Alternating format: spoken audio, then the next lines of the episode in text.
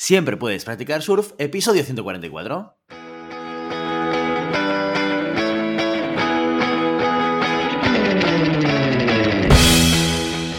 Bienvenido y bienvenida a Siempre puedes practicar surf, el podcast diario sobre recursos humanos. Este podcast está pensado para profesionales de recursos humanos, gerentes o jefes de equipo y podrás encontrar técnicas, consejos, ideas, conceptos y noticias sobre la gestión de personas. Eso sí, con un enfoque práctico y aplicable. Hoy episodio 144 del miércoles 15 de diciembre del 2021, programa en el que vamos a explicar y desarrollar un caso práctico sobre gestión de personas. Pero antes dejadme que os recuerde que podéis encontrar más contenido en nuestro blog e información sobre nuestros servicios en nuestra web, en globalhumancon.com.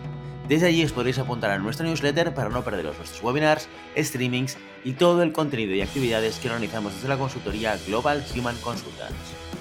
Hoy es miércoles y los miércoles en este formato de podcast diario lo dedicamos a explicar casos prácticos de recursos humanos. Los casos prácticos consisten en un primer capítulo en el que exponemos una situación real que ha ocurrido dentro de una organización y en el que al finalizar os propondremos una serie de cuestiones para resolver la situación de la manera más adecuada, como todo un profesional de recursos humanos. La semana siguiente resolvemos y compartimos con vosotros nuestra solución. Y así cada miércoles. ¿Preparados? Pues vamos con la solución del caso de la semana pasada. ¿Preparados? Pues vamos con la solución del caso de la semana pasada. Desmotivación en Playbox.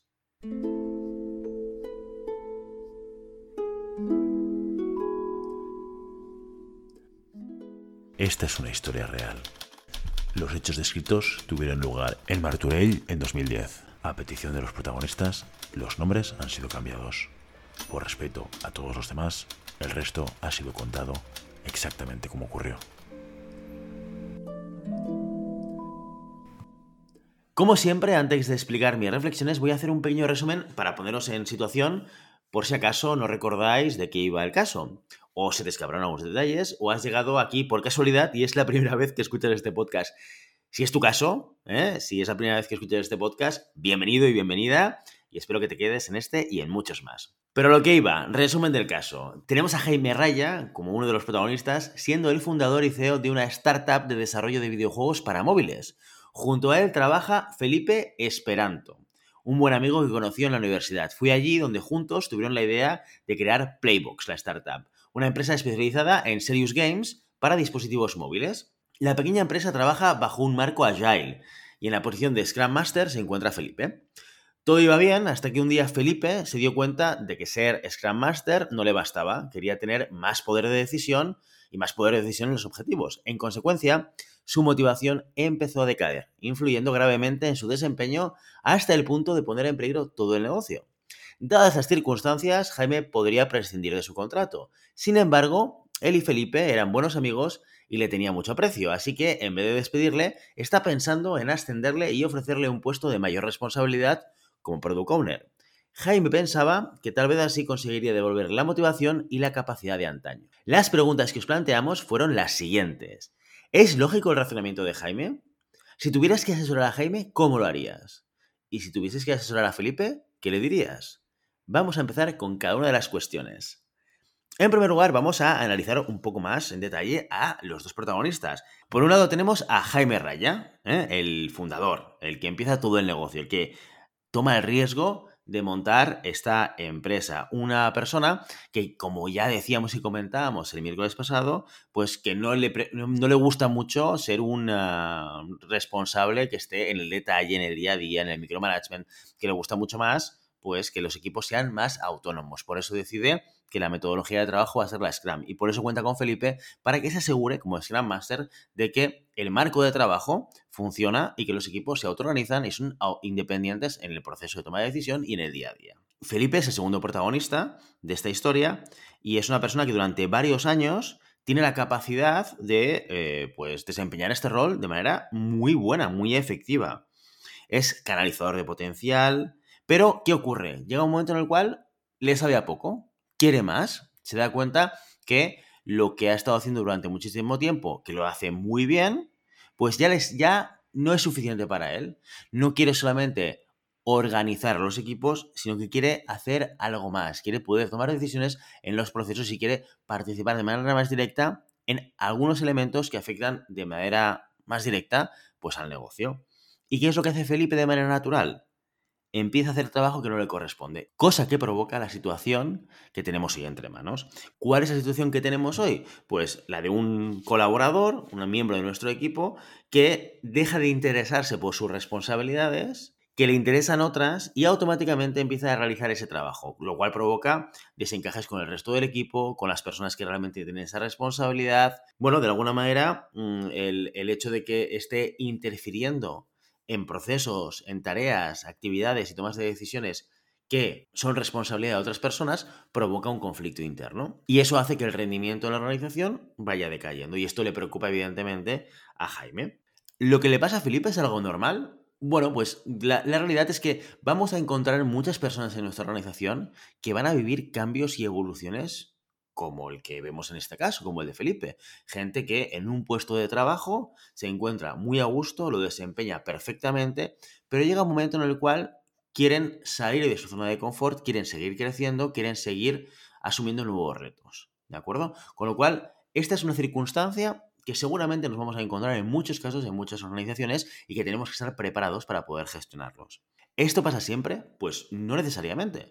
Y, eh, y, esto es muy bueno. Hay muchísimas personas también que están en un caso muy diferente del de Felipe. Gente que se encuentra muy a gusto en un entorno, en un puesto de trabajo, en una actividad, en una responsabilidad y que se convierten en grandes contribuidores en ese puesto de trabajo. Y que no necesariamente tienen la necesidad o tienen eh, la motivación de crecer, de asumir nuevos retos, de cambiar de puesto de trabajo. No todo el mundo es como Felipe. Y tenemos que saber identificar, y eso es muy importante, cuál es la motivación interna de crecimiento de cada una de las personas del equipo.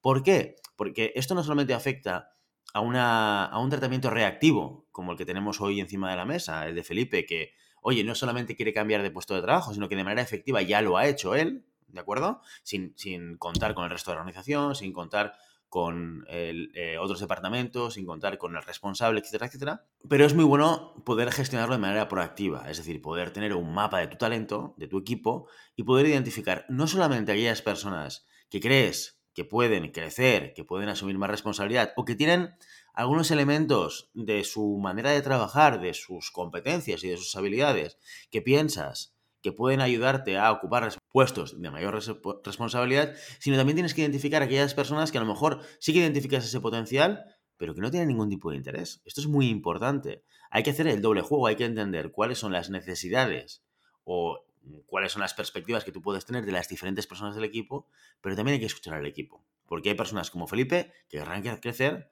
y habrán personas diferentes a Felipe que no querrán crecer. O a lo mejor incluso, fijaos en este caso, si a Felipe le hubiésemos preguntado hace dos años si él querría dejar de ser Scrum Master, igual nos hubiese dicho en ese momento que no, que estaba contento y feliz haciendo lo que hacía. Con lo cual también es verdad que este elemento de la motivación y de la búsqueda de desarrollo de un colaborador puede cambiar y variar en el tiempo, con lo cual siempre tenemos que estar escuchando. Volviendo otra vez al caso, ¿qué es lo que recomendaríamos a Jaime? Eh? En este caso, ¿qué es lo que haríamos? Pues en el mundo ideal, tenemos que ser capaces, o, lo que deberíamos estar buscando, es alinear las necesidades del equipo, de la empresa y de la organización con las necesidades de las personas y los miembros del equipo. Es decir, si yo tengo a una persona como Felipe que ha demostrado pues un grado de compromiso con la empresa alto, que ha tenido un muy buen rendimiento antes en un puesto anterior y que me está pidiendo una mayor responsabilidad, lo que sería ideal sería poder encontrarle a Felipe un siguiente paso dentro de, nuestra empresa. ¿Vale? Pero aquí es muy importante, tenemos que ser capaces de que las necesidades de la organización se encuentren con las necesidades de las personas, sin forzar ni una cosa ni la otra. ¿Qué es lo positivo de poder darle a Felipe esta oportunidad dentro de la empresa? Entre otras cosas, vamos a aprovechar todo el conocimiento que Felipe tiene de la organización. Ya conoce a la gente, tiene relaciones probablemente positivas con el resto del equipo, ha ocupado un puesto de coordinación que nunca es fácil, que seguramente le habrá permitido conocer a, los equipos en, eh, con mayor detalle. También conocemos a Felipe. En sus fortalezas y en sus áreas de mejora. Y por lo tanto no es alguien a descubrir, que esto siempre nos pasa cuando seleccionemos o cuando busquemos a alguien de fuera de la organización, que siempre hasta que no esté dentro del día a día, no vamos a saber cuál es con certeza el nivel de encaje de la persona con la empresa. Y en contraposición, Felipe lo que tiene es un encaje cultural ya de base. Lleva muchos años trabajando con nosotros y ya encaja con la cultura de la compañía y de la startup. Adicionalmente, también podemos aprovechar, si le damos esta oportunidad a Felipe, que pueda hacer un traspaso de sus actuales responsabilidades, lo cual facilita que el grado de impacto del cambio en el puesto de Scrum Master sea, sea menor. Podemos incorporar a alguien en el puesto de Felipe que esté tutelado o que haga un traspaso mucho más suave, mucho más fácil, mucho más sencillo en este puesto de trabajo. Con lo cual ahí, incluso en el periodo entre que incorporamos a alguien y Felipe asume las nuevas responsabilidades, podemos tener un encaje muchísimo más sencillo, una incorporación muchísimo más organizada, estructurada y sin perder información o sin perder ningún elemento esencial de ese puesto de trabajo. Y por último, y no menos importante, enviamos un mensaje sobre cómo se hacen las cosas en la organización. Y enviamos un mensaje de que apostamos por las personas, que en el momento en el cual alguien necesita, quiere o tiene la voluntad de cambiar o de asumir una nueva responsabilidad, la compañía le busca la posibilidad de que esta persona siga creciendo dentro de la organización. También es cierto que haciendo esto se asumen riesgos, porque es muy importante entender que el planteamiento que hace Jaime de base, que es el cambio va a asegurarme, va a mejorar la motivación y va a hacer recuperar el rendimiento de Felipe, no es del todo cierto. Sí que es cierto en la mitad de esta ecuación. O sea, probablemente recuperaremos la motivación de Felipe, que ya es mucho y que ya es muy importante. Pero ¿qué pasa con la parte del rendimiento? Probablemente, y tal y como se definen los dos puestos de trabajo de Scrum Master y de Product Owner, las competencias y las habilidades para tener un alto rendimiento en ambos puestos de trabajo son diferentes. Uno tiene una visión más de coordinación, de conocimiento de la metodología Scrum y de garantizar que los equipos estén trabajando con ese marco de trabajo, y el otro tiene una posición mucho más pues cercana al cliente interno o al cliente externo, de dirección del equipo de manera directa, de planificación, las tareas, las actividades y por las competencias que necesita para tener un alto rendimiento son diferentes. Así que estamos asumiendo, evidentemente, un riesgo a la hora de cambiar a Felipe de un puesto a otro. ¿Y eso quiere decir que no debamos hacerlo? No, no porque ya partimos de un punto de salida que es muy importante y muy bueno, que es la motivación de Felipe. Felipe, si eso es lo que quiere, va a dedicar tiempo, esfuerzo, en conseguir que las cosas funcionen. Con lo cual, la parte de la actitud, que es aquellas que son muy difíciles de conseguir a un empleado de manera externa, o sea, que si la actitud la tienes, la tienes, y si no la tienes, pues difícil es que nosotros externamente, como jefes responsables o como recursos humanos, la podamos conseguir, esta ya la tenemos con Felipe, ¿de acuerdo? Pero lo que no tenemos que obviar es que no podemos dejarle solo tampoco, porque aunque tenga la motivación y aunque tenga las ganas, el reto que tiene delante, de entrada seguramente y probablemente no, no sea capaz de entender cómo tenga que jugar este cambio. Lo más natural que solemos hacer cuando nos dan una promoción a un puesto que tiene diferentes características es aplicar lo que ya nos había funcionado. ¿Verdad que había sido un buen Scrum Master? ¿Verdad que había sido reconocido como una persona con un alto desempeño? ¿Verdad que yo era muy importante en esta posición? Hombre, pues me pasa una Product Owner y de manera natural, ¿qué es lo que voy a hacer? voy a repetir los mismos comportamientos, voy a tener la misma manera de gestionar las incidencias, las actividades y me voy a relacionar de la misma manera con las personas de mi equipo en este caso. Pero esto es un error. Esto es un error garrafal. ¿Por qué? Porque el puesto es diferente. Las necesidades son diferentes y las habilidades clave para conseguir el desempeño son diferentes. Por lo que tenemos que invertir tiempo, tenemos que invertir esfuerzo en acompañar a Felipe en este nuevo reto y en este proceso de cambio si no queremos que las cosas estén un poco pues al azar. Oye, pues que si Felipe reacciona bien y si no reacciona, ¿qué nos va a pasar dentro de un año? Que nos estaremos planteando probablemente si Felipe es bueno para este puesto o no lo es. ¿Qué es lo que pasa? Que esto sucede en un, eh, en un contexto en el cual yo le puedo dar la oportunidad a Felipe en el corto o en el medio plazo. Y solamente me valen estos dos momentos, no me valen en el largo plazo. O bien yo tengo la necesidad de incorporar un product owner y por tanto le doy la oportunidad a Felipe, o bien, pues a lo mejor no ahora, pero probablemente en seis meses creo o pienso, según la planificación que tengo de plantilla, o bien que voy a crear una nueva posición de product owner, o que a lo mejor puedo percibir o puedo prever que alguna persona pues que se pueda marchar, ¿no? Con lo cual pienso que se puede liberar esta posición en los próximos 6, 8 o 12 meses, ¿vale? En este contexto yo puedo hablar con Felipe con total transparencia, decirle que voy a apostar por él y que en el momento en el cual se me libere una posición de product owner, se la voy a dar a él.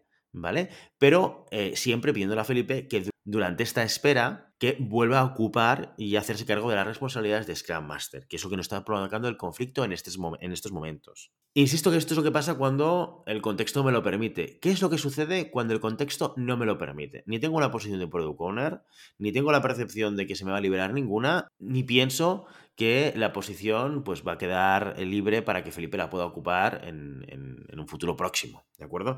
En estos casos hay que evitar también intentar hacer Frankensteins, cosas raras, pues eh, crear un puesto para Felipe eh, durante el periodo de espera, crear un puesto de product owner que no tiene ningún tipo de sentido para la organización, ¿vale? Para intentar, pues, eh, encontrar algo que a Felipe le pueda venir bien, porque lo quiero en retener, porque lo quiero fidelizar, porque quiero que forme parte de mi equipo, porque me aporta muchísimas cosas.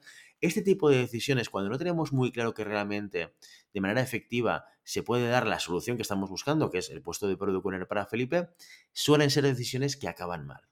¿eh? que acaban haciendo que Felipe, por un lado, se desmotive más todavía porque ve que le hemos puesto una posición pues, o que no tiene equipo, o que no tiene sentido, o que se está solapando con otras personas y esto va a provocar un conflicto seguro. ¿De acuerdo? Con lo cual, lo que él estaba esperando que sucediese, de manera efectiva no sucede, aunque sobre el papel sí que lo hayamos hecho. Te he promocionado, eres product owner, bla, bla, bla, bla, bla. En la realidad, ese puesto no existe, lo he metido con calzador y me está provocando conflictos con otras personas. Y por lo tanto, esto no es bueno, y esto hay que entenderlo muy bien, no es bueno ni para, ni para la organización, ni para el equipo, ni, para, ni tampoco para Felipe, porque Felipe lo que está buscando es, de manera efectiva, ocupar este puesto de trabajo. Si esto se da, lo mejor es tener una conversación de transparencia y una conversación sincera con Felipe y explicarle la situación. Y incluso, y no pasa nada, facilitarle a Felipe que él busque la oportunidad fuera de la organización. Oye, Felipe, en estos momentos, en nuestra compañía, mm, no puedo darte aquello que tú quieres. Sintiéndolo muchísimo, porque nos encantaría que te quedases, porque aportas muchísimo, es un trabajo excelente y ojalá, ojalá pudiese darte esta oportunidad. Pero no es el caso, así que entendería perfectamente que buscases esa oportunidad en otra organización que no sea Playbox. ¿Vale? Este es el tipo de conversaciones sinceras, abiertas y transparentes que deberíamos tener con las personas. ¿Por qué? Porque cualquier otra alternativa implica traspasar un problema al medio y largo plazo. Insatisfacción por parte de Felipe, mm, me, me siento, entre comillas, engañado, porque no me estás dando al final lo que yo estoy buscando. Y por otro lado, insatisfacción por parte de la organización, porque al final tenemos a un Felipe que está colgado en algún sitio del organigrama que no tiene ningún tipo de sentido. Esta historia que os estoy contando Ojo, porque puede parecer ciencia ficción y muchos pensaréis, oye, pues qué raro que la empresa al final acabe creando un puesto ficticio para retener a alguien. Pasa mucho. Yo he vivido muchas circunstancias como estas y, eh, y en general eh, suelen acabar mal. No siempre, pero suelen acabar mal. Ah, y, insisto, sobre todo, no solo pensando en la empresa, sino también pensando en Felipe. Con lo cual, resumiendo, esta es el caso de esta semana, el último caso del 2021. Primero, pensemos en la gente. Primero, pensemos en cómo podemos ser capaces de cubrir las necesidades, las voluntades, las motivaciones de desarrollo del equipo, siempre y cuando tenga sentido para la organización, para la empresa y para el proyecto. Cuando todas estas cosas se juntan, va a haber alineación y va a haber desempeño asegurado. Cuando esto no se da o no se va a dar en el corto o medio plazo, replanteémonos las cosas, hablemos con transparencia con la gente y si tiene que darse la salida de una persona del equipo, facilitándola, siempre facilitándola, aunque a veces no lo pueda parecer, puede ser una buenísima opción tanto para la empresa como para la persona. Y con este caso nos despedimos el miércoles y ya sabes, no puedes detener las olas, pero siempre puedes practicar surf. Y hasta aquí nuestro episodio de hoy. Como siempre queremos que os pongáis en contacto con nosotros, nos deis vuestra opinión, nos sugeráis si tenéis algún tema o alguna pregunta concreta. Lo podéis hacer a través de la página de contacto en globalhumancom.com barra contáctanos o a través de las redes sociales. Estamos en Facebook, en Instagram, en Twitter y en LinkedIn. Y si el contenido de este podcast te gusta, no te olvides de suscribirte, darles 5 estrellas en iTunes y me gusta tanto en iVoox como en Spotify. Igualmente recuerda que puedes encontrar más contenidos, noticias y recursos en nuestra web, en globalhumancon.com. Muchas gracias por todo, por tu tiempo, por tu atención y por tu interés en estos temas sobre gestión de personas. Nos escuchamos mañana jueves con el monográfico del mes. Hasta entonces, feliz día.